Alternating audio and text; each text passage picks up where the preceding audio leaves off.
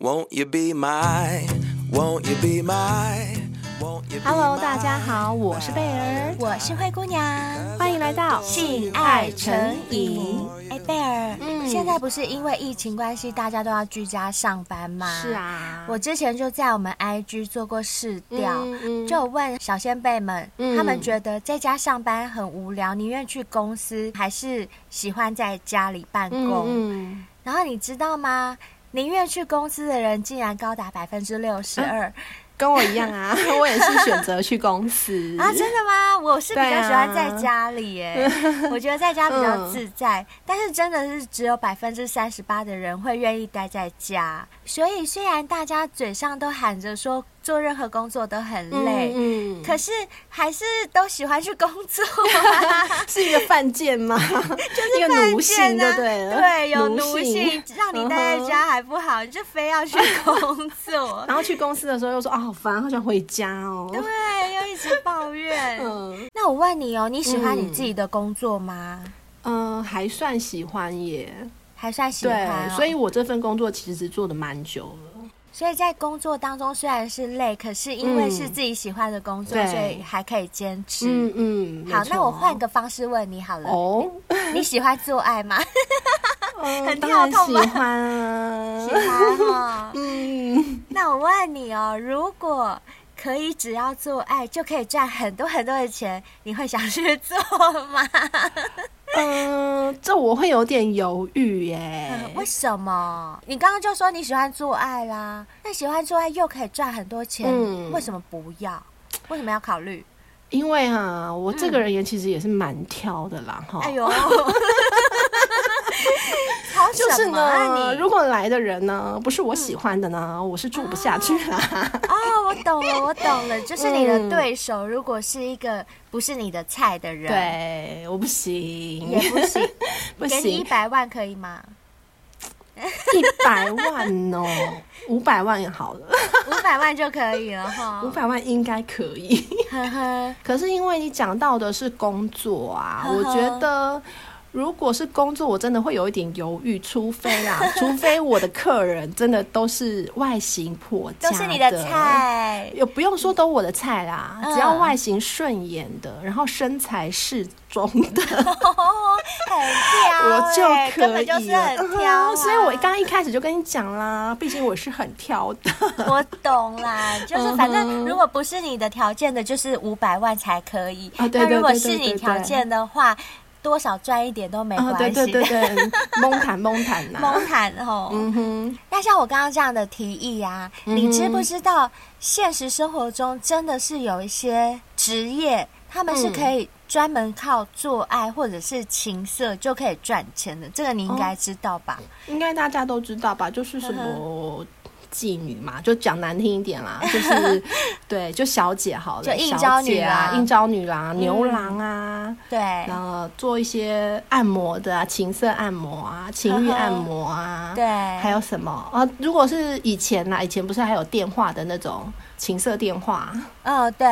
对，但跟你他那个是不用做爱，他只要靠声音就跟我们一样，对对对对，对，对就可以收。哎、欸，这个我觉得我可以考虑一下，对，我们可以做，对。对，好像都跟情色比较有关诶。还有啊，还有什么吗？AV 女优啊，哦，对对对对对，AV 男优，嗯嗯，对。大部分的人知道的好像就是这些，对不对？嗯嗯。那还有其他的吗？嗯，我现在要跟你分享的是一些比较特殊的情色相关的行业。嗯，它也是确实存在我们这个世界上的哦。嗯嗯。那一般人应该都会很羡慕，因为他们不但情色，而且还很高薪哎、嗯哦。真的吗？那他们需要真的跟人家做爱吗？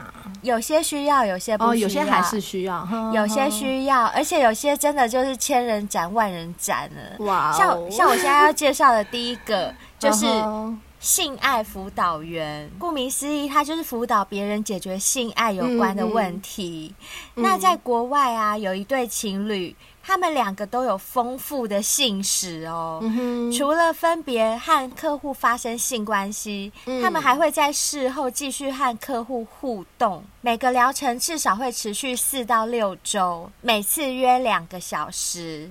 然后他所谓的疗程是什么？就一直跟人家做爱，oh, 就一直干炮，一直干炮。Uh uh. 对，然后但当然他们会在干炮里面，就是会辅导你啊，跟你讲说啊，为什么你性冷感啊？因为人家没有挑逗你哪里哪里怎么样之类的，他们可能会有一些教学之类的。Oh. 但他们这个整个疗程就会持续一个月到两个月之间，四到八周。然后呢，你知道每一次会需要多少费用吗？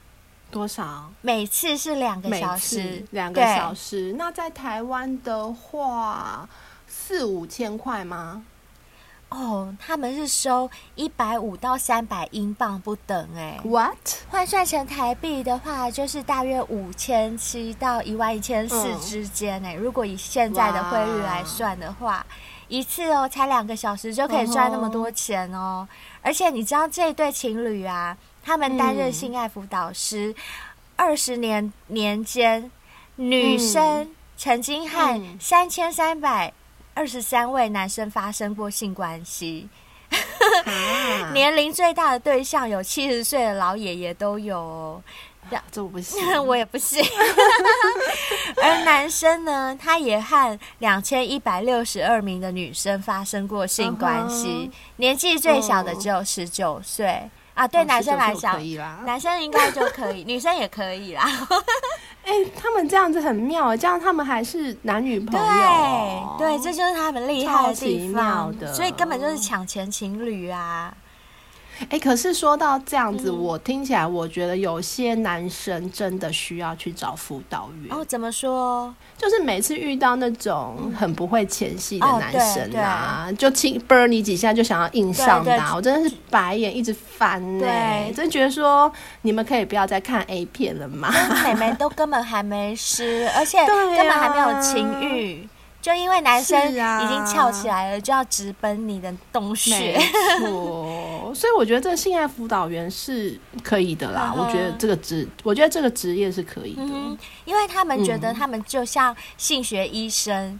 然后透过跟客户的公开讨论啊，自我愉悦啊，嗯、还有加上一些，嗯、他们是真的有一点点在教学啦，就是加上一些古印度密宗的动作的带动，帮助客户在卧房里面更有信心。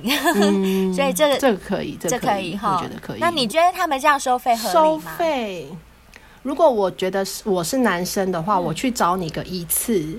然后我就可以学会的话，没有哦，就是我的疗程可以不要持续四到八周的话，我可以接受。一次的话是 OK 是不是？对，如果是一次一两次的话，我觉得 OK 啦，就是值得。嗯，但是还要很久，这个就真的是抢钱了，真的。那还有吗？有啊有啊，还有第二种职业叫做我，我不知道你有没有听过揉奶师，揉奶师，揉奶奶的师傅。然后他们为什么要揉奶奶？嗯。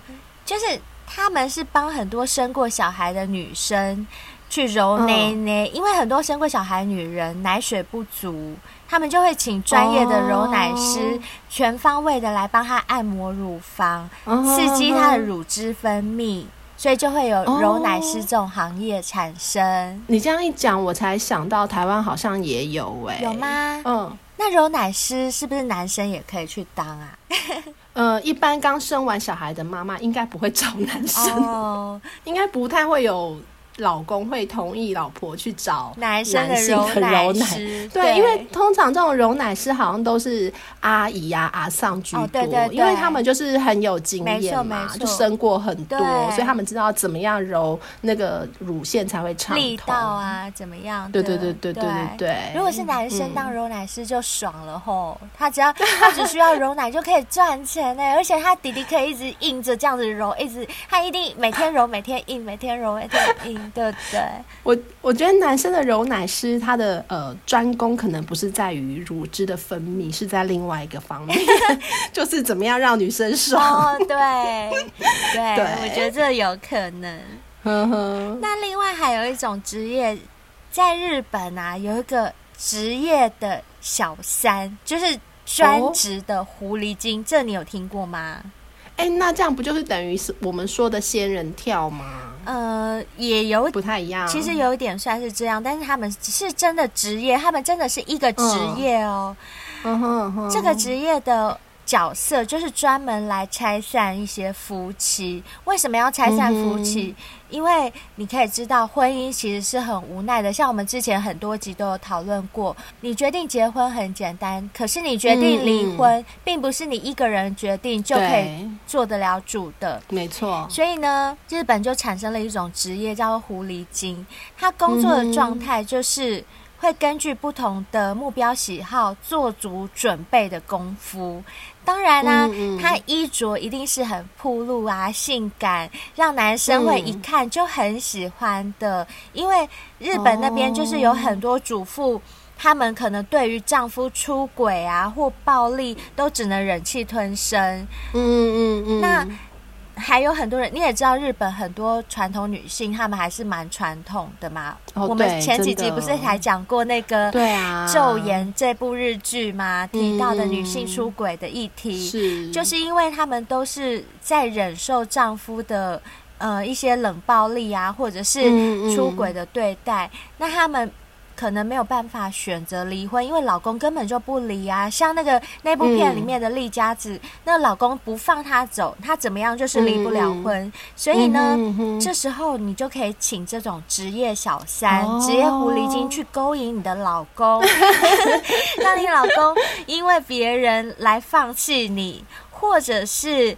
因为他跟别人在发生什么关系的时候，你去抓奸在床，uh huh. 对，这 就，就是仙人跳了。没错，等于也是这个意思啦。那、uh huh. 这些勾引人的小三们呢，他们也会十分敬业哦。为了达到目的，什么事情都可以去做，因为他们毕竟要领这份薪水嘛。对、uh，huh. 所以他们其实是过着双重的生活。外表看、哦、就很像演员这样子，他要扮演什么角色去勾引这个人才会有用。没错，没错。他们外表看上去可能像是一个秘书，哦、可是实际上啊，却、嗯、是职业勾引人的一员。嗯，对，这是很特殊的行业，对不对？如果是有这种行业，你会想去做吗？哎、欸，这可以耶！我觉得这很挑战演技。哎、欸，可是如果今天叫你勾引的是一个不是你的菜的人呢？嗯，不要跟他上床就好了。哦，也是啦，吼。嗯，啊，那我好像也说要勾引他。哦，对对对，我没有说要跟他上床。那我好像也可以哦。嗯，好，这个不错。好，那我们去日本应征。好，好喽。那接下来我还要再分享一个，就是澳洲那边的有一种职业是裸体美发师。嗯这种你听过吗？哦，我有看过朋友传给我的那个照片，可是他好像是、嗯、我看到的是泰国，就是美，就是泰国男生帅的不是都那种超帅，哦、对对对，很像混血那种。对对对对，我看到的是泰国的，然后是男生，呵呵也是一样是美发师，然后专门帮女生洗头啊、做头发、做造型。然后那时候我朋友就传给我，他就说：“哎、欸。”走走走，下次去泰国的时候就可以来这。为什么你没有传给我？我也想看。真的吗？可是我就说哈，可是我不喜欢呢。没关系啊，就夸夸吧后啊。哦，也是啊，对啊，看一下眼界嘛。是，像我现在得到的资料都是网络上搜集来的，真讨厌，都没有亲身经历过。像我刚刚，好啦，下次就去亲亲身经历一下。好啊，像我刚刚提到的这种澳大利亚的裸体美发师啊，他其实是源自波兰的一个绅士美发沙龙。他他们因为生意不好嘛，所以就想出来一个主意，店长就找来几个美女，让他们裸着上身，为前来理发顾客服务。所以他们那边的生意现在爆红，就是。他就找那种又会理发又是美女的，然后又愿意裸上身的美眉。哎、欸，很难呢，嗯、因为毕竟理发是一个专业，不是说你长得美就会理发。是，但是如果你原本就会理发，嗯嗯、然后你又长得不错，嗯、然后嗯，所谓有钱能使鬼推磨，我又给你很高的薪水，五百、啊、万，你在一般的发廊里面，万又来了。对，你在一般发廊里面当洗头小妹，跟我这边请你裸半上半身，然后我给。你可能呃月薪十万，嗯，你要哪一个？裸、上半身还好啦，对啊，其实可以裸一下、啊。对啊，你又没有我又我又不用让你跟客人碰在一起，真的，对 这个也不错。十万哦，给你当洗头小妹只有一万哦。嗯嗯，好好好，十万可以，可以好。好，那接下来我再讲另外一种职业，就是嗯，裸体女仆，嗯、一样是裸裸体的，嗯哼，呃，它是在英国兴起的一个蛮荒唐的一种家政行业啦。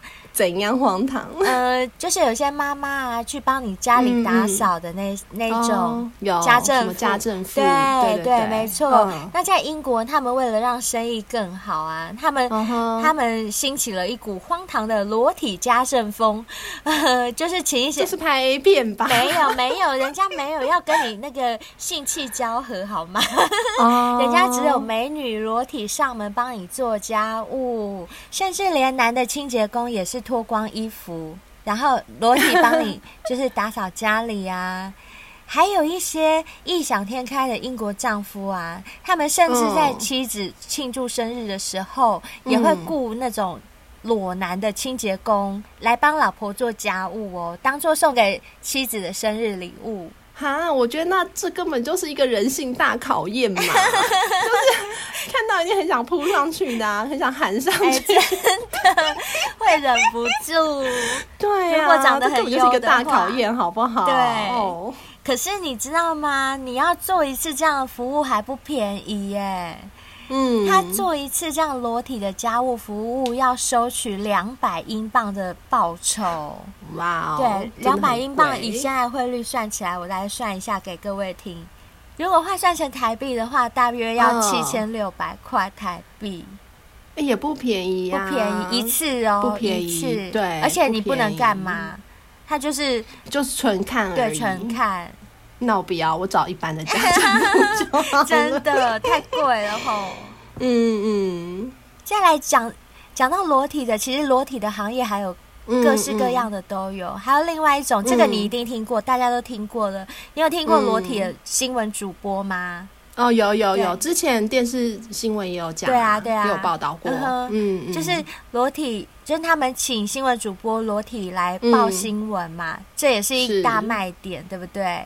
对，再来就是在美国费城啊，他们有街头的裸女促销员哦。嗯哼，这个的发源其实是美国的一家手工化妆品香皂的品牌，我不知道你有没有听过 Lush，L U S H，Lush。有，我以前还蛮喜欢。对，我也喜欢他家的东西，很香。嗯、它还有那个沐浴球啊、泡泡球对之类的。对，它这个裸女促销员就是源自于 Lush，当时在金融危机的大环境下，要促销采取的一个特别的手段。嗯、他们会让顾着的美女啊，穿着一件小围裙，裸上半身，嗯、哼哼在街头促销化妆品，嗯、引起大家的围观跟拍照，造成一个话题 性。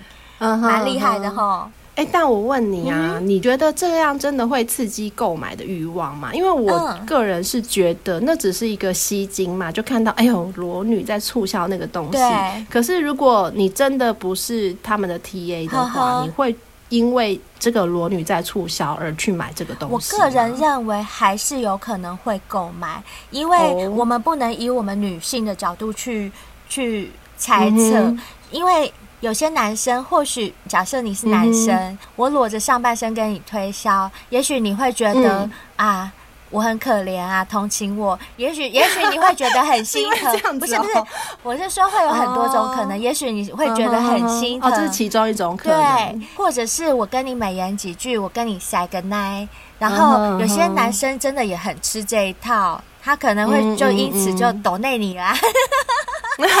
是不是？哎、欸，不要忘记抖内啊！对，我们也很需要，我们超需要被抖内，谢谢。所以我觉得是有它的作用在的，我个人是这样认为。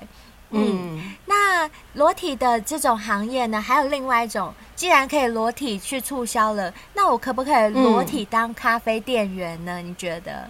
哦，这种店员的应该就还蛮多的，对不对？很多餐厅啊、咖啡店都会有。对，没错，因为经济不景气啊，嗯、其实想赚钱的人，嗯、他们真的是呃想破脑袋的会出对各种奇招。没错，那像好莱坞就是为了吸引日渐下滑的那种观影人数啊，所以他们就会要求很多女明星上空或者全裸示人，提高业绩。然后，就连一般的咖啡店也起而效尤。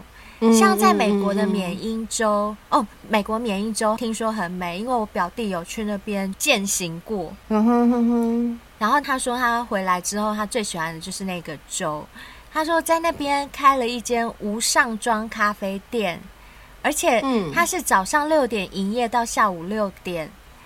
好早，很早，因为所以真的是 for 上班族。对，早上就要喝咖啡啦。对、嗯、对。然后老板强调说，绝对不是夜店，他这个是正派经营的。嗯、只要年满，看他时间就知道。对对对，只要你年满十八岁，都欢迎上门喝咖啡。只不过我们店里的咖啡店员全部都是裸体的哟。啊，我觉得这个我真的不是他们的 TA 哎，因为我会觉得说，假设我今天就是去你那边买咖啡，嗯，你们是不是就会觉得说，哎呀，你根本就不是为了喝咖啡，你就是要来 看这些？哦，的确是，我不喜欢被贴标签呐，啊，我很不喜欢被贴标签，所以我我觉得这种店不适合我，嗯哦。我个人也觉得，好像对我来说没有那么大吸引力，因为。只看得到又摸不到吃不到，对我来讲，uh -huh. 我会觉得那干嘛看？真的对啊，可能美国那边的民风跟我们比较不一样，可能不一样吧。嗯嗯嗯嗯。那讲完裸体的部分啊，其实还有一种情色相关的行业是保险套测试员，uh. 这个你有听过吗？是真枪实弹的上场去测试哦。我还以为保险套的测试都是在机器上测试诶。哦，这种当然就是真枪实弹的去测试。啊，对，这个我真的不知道。嗯，这种保险套测试员啊，他必须是十八岁以上的人。你申请成功之后，就可以得到公司赠送你价值六十美元的保险套产品哦。嗯哼哼，像在大陆啊那边曾经有出现一则招聘的信息，但是我不知道是真的还假的啦，嗯、就是。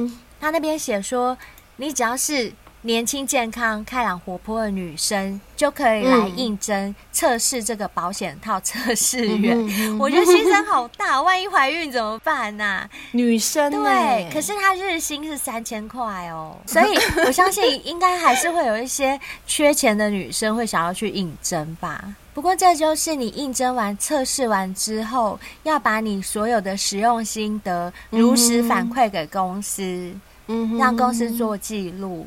哎、欸，他们有限定你说你要跟谁来测试吗？应该是没有，他们应该也是他们还 OK 啊吧。因为如果你是跟你男朋友、跟你老公来测试、哦，那就应该还蛮 OK，应该还蛮 OK 哈。对，嗯嗯。就是一样，我们的像一般东西的开箱文，对对对，就进行一般的性生活，uh 只不过你是带着他们家公司的保险套，对。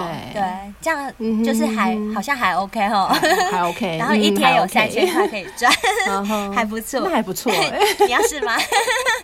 那我们两个去大陆应征好了，嗯、好，可是我没有对象，那跟谁？主要是要跟谁啊？哎。怎么那么哀伤？好哀伤，又讲到心痛的地方了。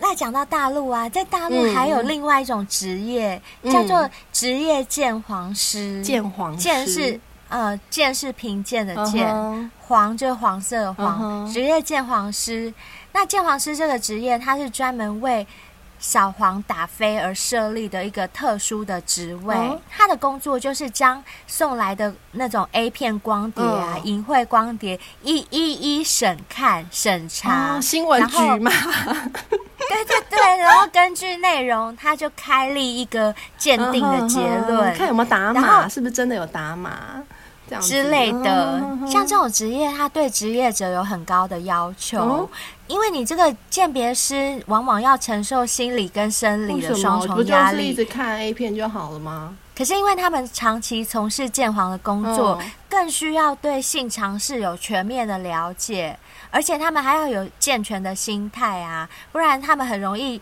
受到这些 A 片啊、三级片里面变态的行为来影响，这样子之类的，哦，对。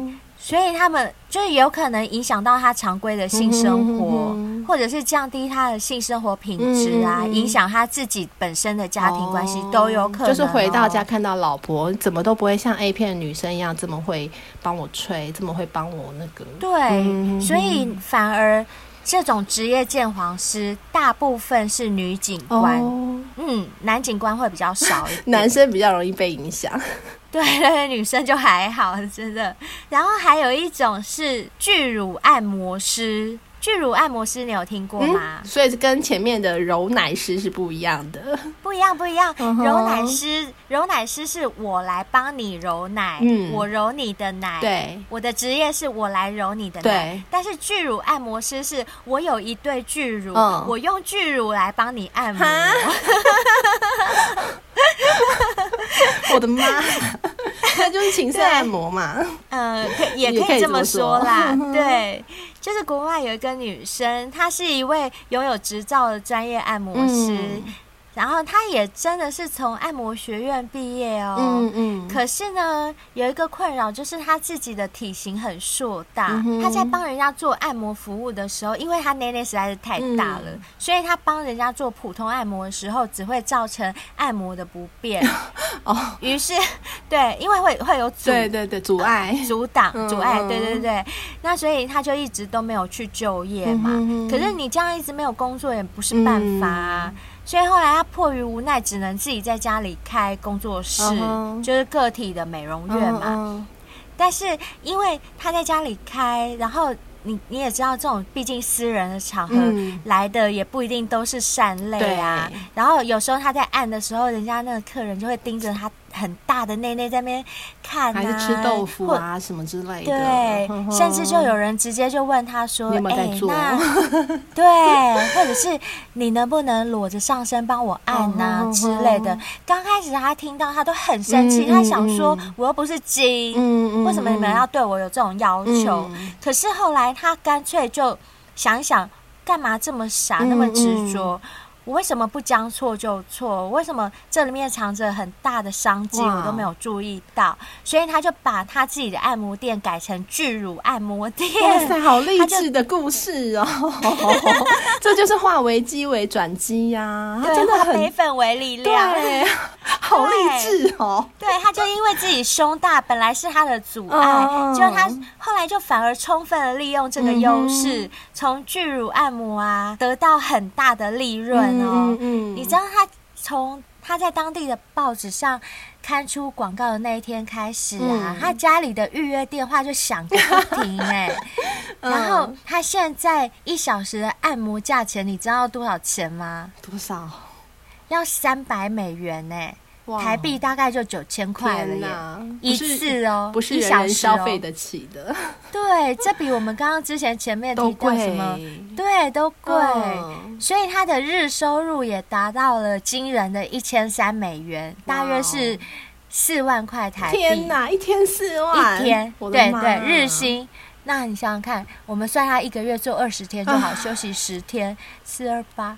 哇，八十万元哇，比我一年赚的还多，对，比我们年薪还多。对啊，天啊，好厉害！为什么我没有巨乳？你也是，你已经好很，你已经比我好很多了，好不好？嗯，还不满足，还是不够啊？我才是。好啦，那我们看看，我们再来看看下一个可以做的，我们可不可以做？对对对，好。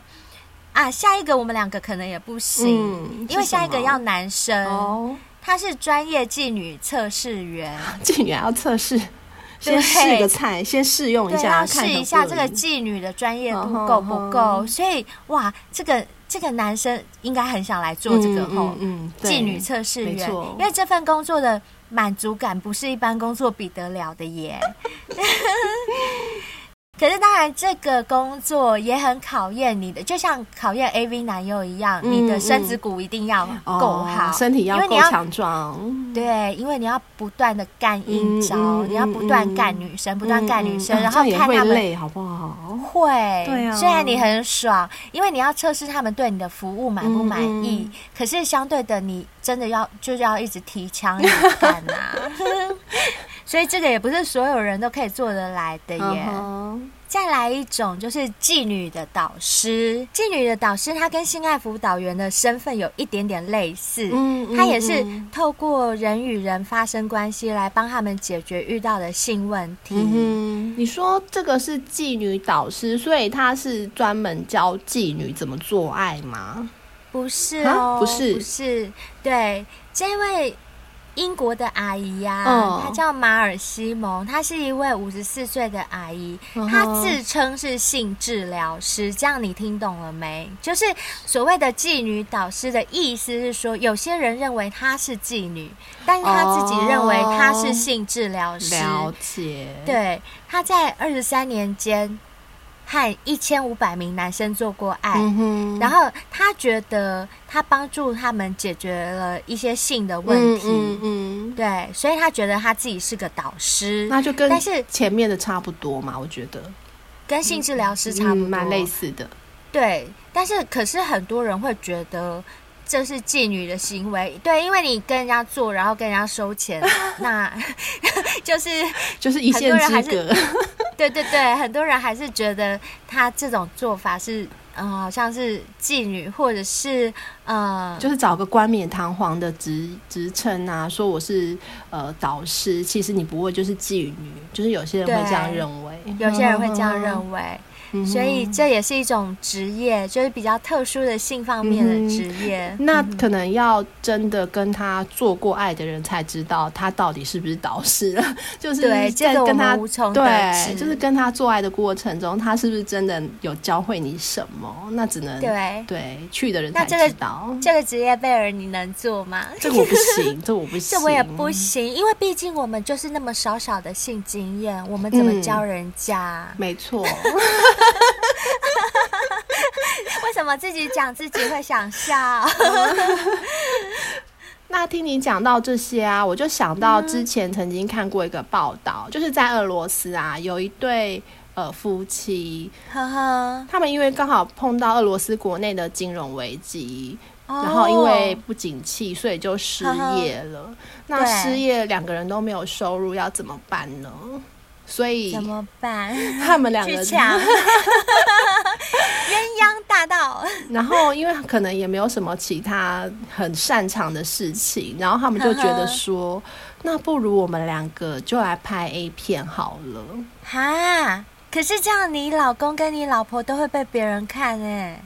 嗯，也没关系。他们不是跟别人做爱，他们是就是他们两个人做爱，他们两个人就是主角。哦对，但是也要忍受另外一半被人家看。我觉得战斗民族的想法可能跟我们比较不一样。也许他们会觉得说，反正我就是跟你做爱，你也是跟我做爱，我们不是跟别人做爱啊，给人家看，哦、就是给人家只是看而已，也没什么关系。对吼、哦，这样讲也是有道理。嗯嗯、又不是说你去做鸡，我去做鸭，没有啊，我们还是跟彼此做爱啊。只不过就是给人家看一看做爱，跟遮起来做爱，嗯，还可以赚钱哦。就是给人家看看有什么关系？我觉得也不错耶。是啊，而且都已经结婚了，又不是说只是情侣还会分手之类的。而且你看，他们平均每天花四个小时在做爱跟拍片。那这样子，你的老公就不会去外面偷吃啦。也是，你每天都把他榨干。哎、欸，那这个我可以，这个我也可以，是不是？然后可以，你呢？你可以吗？我觉得我也可以，就是我不要 自己看到就好了。是，反正就别人看的关系，或者是把这个片子卖到国外去。对对对，我可以。对，所以他们每个月的收入哦，还有四万七千九，就将近五万块的收入。呃，台币吗？对，台币差不多五万块的收入哦，哈，比我想象中少哎。毕竟他们可能不是什么红牌吧，然后也没有什么经纪公司帮他们，对对对，他们就是自己出片而已，就独立制作。该不会还摆地摊自己去卖吧？有可能哦，不知道卖给谁。也是，所以这样讲起来啊，其实。走情色行业真的可以赚到蛮高的薪水，嗯，像我之前有看过一个报道，就是英国《每日邮报》，它有盘点所有高薪的职业里面啊，嗯，你知道吗？色情演员的年薪居然是居首位耶！啊，这么高？这个对你想象不到吧？嗯，就是他们。在美国从事在线色情表演的演员啊，他们年薪最高可以达到一百万美元哦！天哪！像同样在前几名的职业，还包括潜艇厨师，还有珍珠的潜水员，就是潜水下去采珍珠的珍珠潜水员，嗯嗯、还有飞机回收员，就是一些很特殊的职业，都在很高薪的这个、嗯、呃范围里面。但你没有想到的是，情色居竟然是居榜首，哎，是不是很夸张？是不是因为国外他们的情色产业是比较成熟的，然后也是合法的？对，也有可能，像美国著名的情色聊天网站上面就有一名最红的一个艺名叫小红兔的演员，嗯、他平均每分钟就可以入账四点九九美元哦，哦，所以他是声优，哦，对，哦、声优。就是跟人家聊天的，没错。那像他这样的顶级的演员，年薪都可以。达到一百万美元左右，欸，就是真好，可以超过，所以他们真的是色情演员的收入都是来自呃公共聊天室啊，嗯、他们客户付的小费啊，嗯，大部分的收入会来自他们的客户按分钟购买的私人时段。哦。嗯 听起来真的很好赚呢，就是只要跟人家聊聊天，聊聊聊一些色的，啊，对啊，啊一下，对，所以我觉得我们两个是不是太亏了？我们要不要飞去美国？我觉得应该要，因为你看，光是这样讲话就那么好赚呢，嗯，那我们两个应该也可以才对啊，又不用像前面讲到的一些还要裸体呀，啊，还要干嘛干嘛的，都不用，不用，就坐在坐在家里吹吹冷气。讲个电话。其实我们现在主持的节目，我觉得就如果是在美国，我们早就可以赚大钱了。看我们有多佛心。Uh 所以我们是来给大家谋福利的嘛。是，嗯哼。不过我觉得这样听起来，前面的情色工作啊，uh. 虽然我们听起来好像收入都很不错，但我觉得仔细想想，真的也蛮辛苦的啦。就是也是一个。体力活，赚的也是辛苦钱，不觉得吗？会啦，就是我觉得除了身体上的辛苦，嗯、我觉得心理上的压力会比较大一点，对，对不对？哦、对对对，毕竟是裸体或者是一些情色方面行业，你要忍受的是你自己呀、啊，对于外界眼光的一些嗯嗯呃心理障碍啊，甚至是你自己的原本的那些道德感啊，嗯、这些法律上面的一些。呃，反正我觉得要顾虑的事情很多，还有家人呐、啊嗯、什么的，对对对，家人朋友这些。压、嗯、力是也蛮大的。对。对啊，而且像呃我们最常看的 A 片，其实好像之前也有一些报道报道过 AV 女优，其实真的是蛮辛苦的哎、欸。呵呵，我原本以为 AV 女优就是只要在那边被干就可以赚钱，原来不是，不是，像他们一开始甄选呐、啊，就有重重的关卡。并不是说哦，你敢露，你就可以去当 AV 女优，并不是这样。哦、不是每个人都可以当哦。不是啊，因为当你看到很多 A 片可以选择的时候啊、嗯，你一定会先看这一部的女生美不美啊，男生帅不帅啊、哦对，对不对，对？所以并不是说你想要去当就就可以当的。呵呵呵，像第一个环节就是面试嘛，先他们先要看看你的身高啊、嗯、你的体重啊、你的身材、嗯、你的身形是不是符合他们的需求。嗯嗯，都要很漂亮、身材很好的、奶很大、腰很细的。没错。然后啊，第二关啊，嗯、面试官就会要求你在一个很详细的合约上面签名。嗯，对，然后就会带你到另外一个房间，里面会有四五个男人，男人，男人，四五个男人，对，他们就会，你该不会一开始面试就要被那四五个男生干吧？啊、哦，还没有，还没有，还没有，他们只会要求你脱掉全身的衣服。但是可以让你穿着内衣和内裤，所以他们就是四五个男生，对，就色眯眯的一直打量你，看看你的胸部够不够丰满呐？我的屁股够不够翘啊？皮肤好不好啊？哇，我走到这一关就不行了耶！对，我自我淘汰，而且啊，他们喜欢的是。年纪轻的，对，oh, 就差不多，我也不行，我已经是姐姐了，差不多二十岁上下，甚至是不到二十岁会最好。哈，这么严格哦？可是姐姐比较会，好不好？可是男生只是要看呐、啊，又不能跟他们做。看当然是要看青春霸，退了。哦，也是哦。对啊，所以是不是蛮难印证的？真的蛮难应征的哎。可是其实很多哎，说真的，我觉得很多姐姐的身材现在保持的也比青春霸太好很多，好不好？那可能只能去拍人妻系列 啊。可是你看一下林志玲，我就觉得她很优啊，她还不错吧？嗯，这就是一个现实的市场，哦、我觉得。好吧。对啦，青春的肉体还是青春的肉体，还是看得出来的。了解。你刚刚讲一定要青春的肉体，嗯嗯、那其实我也有看过 A 片，就是也有那种什么人气系列啊，嗯、年纪比较大一点的，嗯、那。各式各样演员都有的情况下，会不会是他们的收入会有差别？哦，当然啦、啊，还是说会会会，就是名气大的，当然就是薪水就比较高嘛。嗯、对，可是当我们要看他们的收入的时候，还要先了解一下 A 片的制作过程哦。怎么制作？因为他们就是拍制作也是需要制作费用的嘛，就是还是一个成本啦。嗯，A 片的制作流程大概就是片商会先下单给制作公司，嗯，那制作公司承接之后就开始拍片嘛，就是找来男女主角啊那些就开始拍片，拍对对对，也要导演。然后拍完片之后呢，还是需要送审的，对，还是要审哦。这不是已经没有级数。了，可能还是有一些。还是要一点点的尺度吧，哦、是不是什么血腥啊、暴力之类的，哦、可能是那方面。哦、对，哦、然后送审通过之后呢，就可以开始大量的印制啦。哦、印制完之后，就开始批发给下游的一些通路，开始贩售，哦、然后才会到消费者的手上。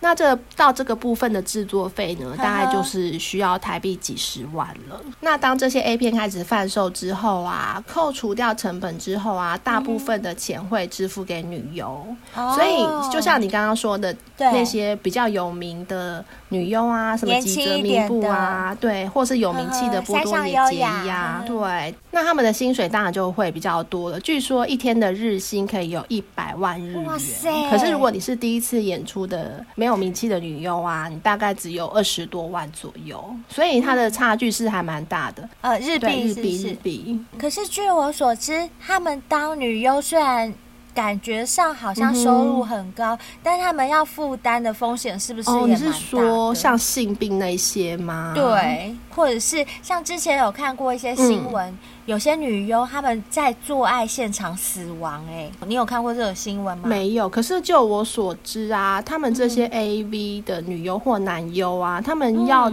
应征的时候，就是刚刚前面漏讲，他们在应征的时候，好像就必须要去检验有没有那个性病，就是有没有艾滋或者是其他性病，在应征的时候就必须，对，对对，要有一些证明，通过了之后才可以再继续的下去这样子。而且啊，他们好像是。每个定期就必须要再去检查一次，因为他不确定说你在进来之后的这段期间会不会又去外面乱啊，还是什么，所以还是会有一定的保障在啦。他们会要求 A、B 男性跟女性定期的去做性病的筛检，呵呵，时不时要检查一下。没错，没错。呵呵。其实像 AV 男优也是啊，AV 男优应该是许多男人的梦幻职业，对不对？真的是梦想。很多男生可能凭想象就觉得，哇，我只要干女生，我就可以赚钱，而且还可以赚很多的钱。可是台湾有一位 AV 男优，他有说过啊，在日本业界，他们是习惯从剧场界找男优，因为你要找。会拍戏的男优，嗯、他必须要有演戏的一个专业嘛，哦、不是说你只要 你只要做爱就可以，因为他们还是会有剧情的。A 片其实是有剧情的，而且有些人一看到镜头，整个人就会很僵硬，这样子不知道该怎么办。对对对，对，所以在日本，他们挑男优来讲的话，你的尺寸跟长度反而不是重点哦，嗯嗯、而是你要能够勃起跟射精，哦、因为有些男生吼。我们拍戏跟你真的在做爱那是两回事。嗯、拍戏的时候在现场是需要转换场景的。嗯嗯、那在比如说你在这个场景的时候你是硬的，嗯、才刚刚刚干到一半，然后导演就叫你们换场景、呃，就是换一个场景，哦、对，再去。你要能够一直保持勃起的状态，换一个场景哦，否则的话，就全场的人都坐在那边等你硬哦，哦这样压力很大，反而更硬不起来。对对对，就压力很大。所以台湾的这位 AV 男优说啊，如果你在那边硬不起来的话，嗯、还会被扣钱、哦，一定会，就是你没有办法顺利射精，嗯、或者是你们没有办法一直勃起的话，就会被扣钱，压、嗯哦、力好大，对。压力真的很大，嗯、像那位台湾的 AV 男优，他有说到啊，呃，他的片酬如果扣掉经纪人抽成的费用，嗯、每个礼拜两到三场戏的话，会有五六万的收入。嗯、其实感觉好像也没有说很高吼，每个月五六万确实不高哎、欸，确、嗯、实不高，对，啊、对不对？像日本的有一位知名的男优清水健，你有听过吗？嗯超有名的，嗯、他就曾经透露过说，日本的 AV 男优啊，他们还有分阶级制度、哦啊，还有学长学弟哦，学长制，没错。嗯、他说呢，男优界的世界啊，就像金字塔一样，嗯、最顶级的尖端的那几位啊，嗯、可以和山上优雅的呃这种。前一线的这种，这种对一线女优可以交战的大约只有二十人左右，嗯、然后一层一层往下的话，等级就越来越低。嗯。嗯、最底层的那些就只能他没有办法跟女优打炮哦，嗯、他只能穿着三角裤站在女优身边，嗯，擦枪打之男优。说汁是果汁的汁，嗯嗯嗯、日本的汁男，你知道是什么意思吗？汁男，你有听过这个名词吗？专门喷汁的吗？哎、欸，可以这么说，嗯、就是当真正的男主角和女主角打的火热啊，在干炮的时候，嗯、你们这种汁男就只能在旁边看，可是你要硬着，嗯、当然硬着很简单。可是你就是呃，在旁边，你可能也要射出，你也要打到自己射出来，哦、然后结束的时候，你只能拿到车马费。嗯，然后回家看片，你没有这个是我的值啊！我有演过，对对对，对就像那些跑龙套的演员一样，对对对，我有演过，我在旁边，你看旁边那一根屌就是我，可能还不会拍到你的脸，好卑微哦。就是很卑微，因为他们没有片酬，他们只有车马费。Oh, oh. 就是知男是 AV 男优界的一个最低层的一种 AV 男优，嗯、他但是呢，他也是 AV 男优一开始入门的最基层的职位。嗯、像清水健，他就曾经在节目中说过，男优可以分成五种阶级，嗯、由最高最低依序是。顶尖男优，嗯，硬纸男优，印印钞票的印，嗯、然后纸张的纸，硬纸男优，嗯、还有一般男优，嗯、然后口交男优，最后一个就是知男优，嗯、还有知男优其实跟临时演员就是一样的意思，啊、对对对对。然后呢，在日本的整个 AV 男优的产业当中。我刚刚讲的前三个顶尖男优、跟硬纸男优，嗯、还有一般男优三种加起来的人数，嗯，让你猜大约有只有多少人？三种。应该有个三百人吧、嗯、？No No No，、嗯、只有七十人、哦，这么少哦。对，所以说这三种人，他们可以说是站在金字塔顶尖上的上位。那知男呢？他们不但不能够主动去触碰女优，嗯、所以通常在 A 片当中也只能就是担任站在女主角周围的配角。哦而且你知道吗？就包含连知男里面都有分成上肢、中肢跟下肢哦，就连你已经是最底层了，你还是有阶级哦。哎、欸，那他们他们阶级是怎么区分？是看你的汁比较多、比较浓，还是？我也不知道，应该看你能不能打出来的次数之类的去区分吧。嗯、像下肢。最 最低等最低等的下肢，下肢只能站在最外围。通常他会连女优他都看不到哦，也太白痴了吧？只能 对对对，他只能看到上肢和中肢的后背、uh. 或者屁股，就站在最外围啊，看不到女生还要打出来，好惨哦。对对，然后除此之外，因为我们我们都知道拍片现场会有一些便当啊，嗯嗯还有毛巾嘛、嗯、这一类的，那知男他不会被分配到这些，什么连便当都不给，太过分了吧？对，你要自己 就是你自己的。餐点你要自己解决哦。然后他的片酬大概就是五千块日元，台币大约一千五，就真的就是车马费啦，就车马费。因为你要想，哎，日本消费跟我们不一样，在台湾可能，哎，台湾人觉得，哦，一千五也还不错啊，我去一天赚个一千五还 OK，对，对。但是日本消费可跟我们可不一样啊，他们消费高，所以一千五对他们来讲还是蛮低的一个，所以大概就台币五百块吧之类的啦，那种感觉，差不多，差不多，对，这样。很难赚呢，你看又要自己搭车去，又要自己吃便当，然后看不到女主角还要射出来，然后这样只有五百块，这样根本就只是打平而已啊，没有赚呐、啊。可是你如果想要当金字塔顶尖那七十个人里面的，你就是得从这个基层干起啊！你要先能够先负责射精就好了，要一步一步往上爬就对。知男对，为什么叫做知男？知的意思就是负责射精啊。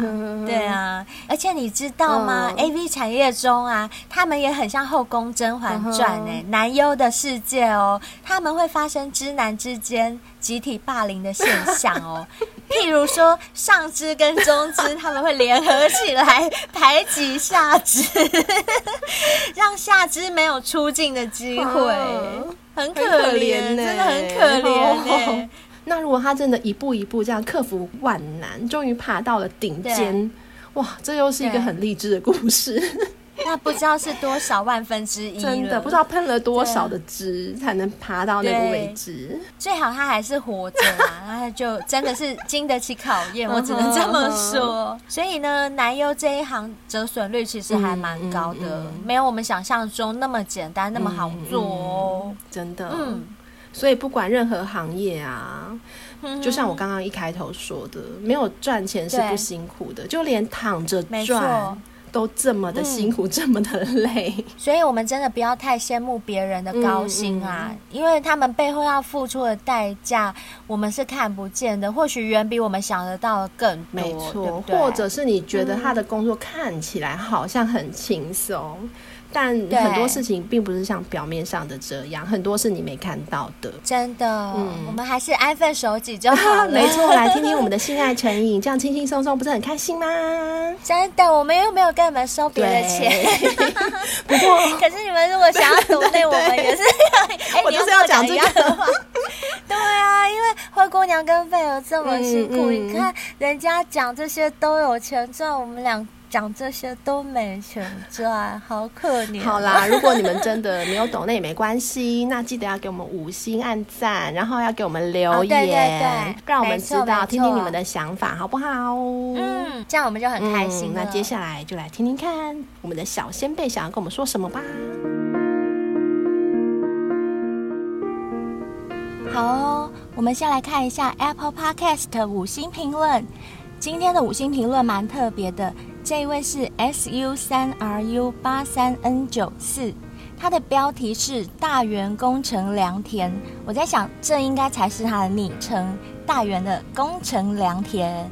他说：“我跟我女友都很喜欢听你们的节目，女友七月四号生日，可以请你们跟 Adela 说生日快乐吗？谢谢。”没问题，没问题。